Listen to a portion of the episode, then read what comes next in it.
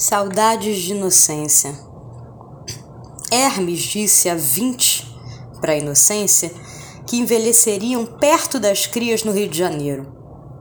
Seu Hermes mandava isopor com bifes bem temperados com alho e sal, um tanto de alho para um tanto de sal.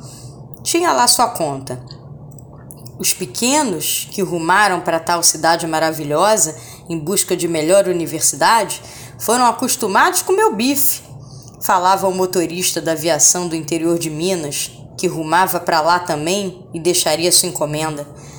Tratava-se de um homem eterno em alguns hábitos e moderno para sua época. Sempre manteve o culto pela família, não com medo do grande castigo ou aspirando o seu lugar no céu. Não era questão religiosa, embora a igreja fosse todas as sextas pela manhã.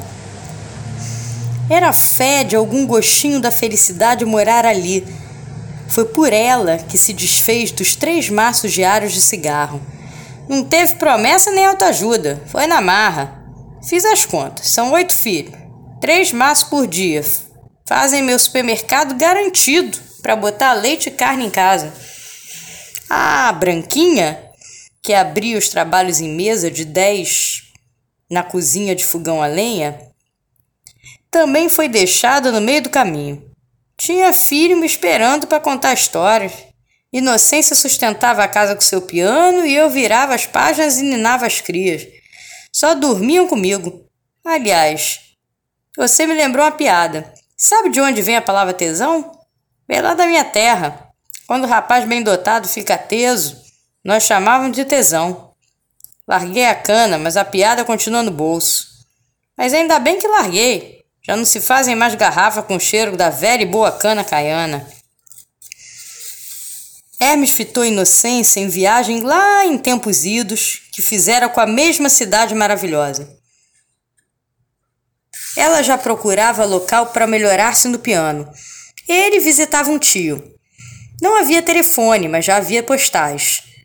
Um tempo em que o frio na barriga e o suor nas palmas das mãos vinham na espera das cartas. Senti o cheiro da inocência que borrava o papel com três gotas de perfume e a caligrafia só dela.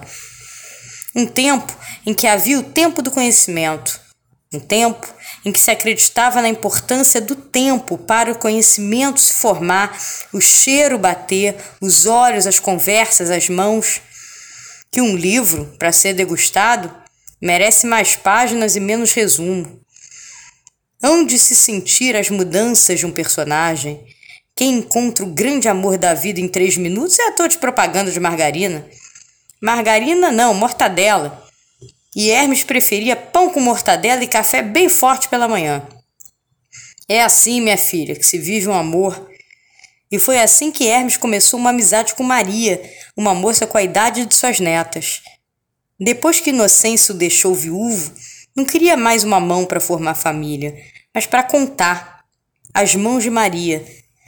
Maria, uma moça que não fez família, não ia à igreja, tinha lá seus vícios, mas se apaixonou pela sua história com inocência. Nascia uma amizade pelo amor que Hermes cultivava no peito e Maria tanto queria para si. Hermes permitia uma mulher à sua frente sem medo de viver para admirá-la. Apaixonou-se pela música clássica e dela vivia quando sua inocência se foi. Mas tinha lá seus hábitos. As diferenças de Maria, tão sem família, sem rumos prontos, que desenhava uma liberdade sem tamanho para ele, o incomodavam. Mas amava Maria, mesmo querendo catequizá-la.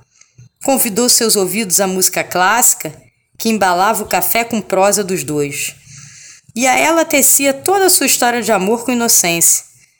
Maria, sempre corrida, de alguma forma parava no tempo para pegar a mão de Hermes cada vez que ele lhe convidava a parar. Parar para ouvir, que a emoção precisa do tempo da lágrima, da garganta, da história. E Maria, de uma emoção, não corria. Foi no café com tanta diferença que entendeu a semelhança. Queria um amor com inocência desses que precisam de tempo.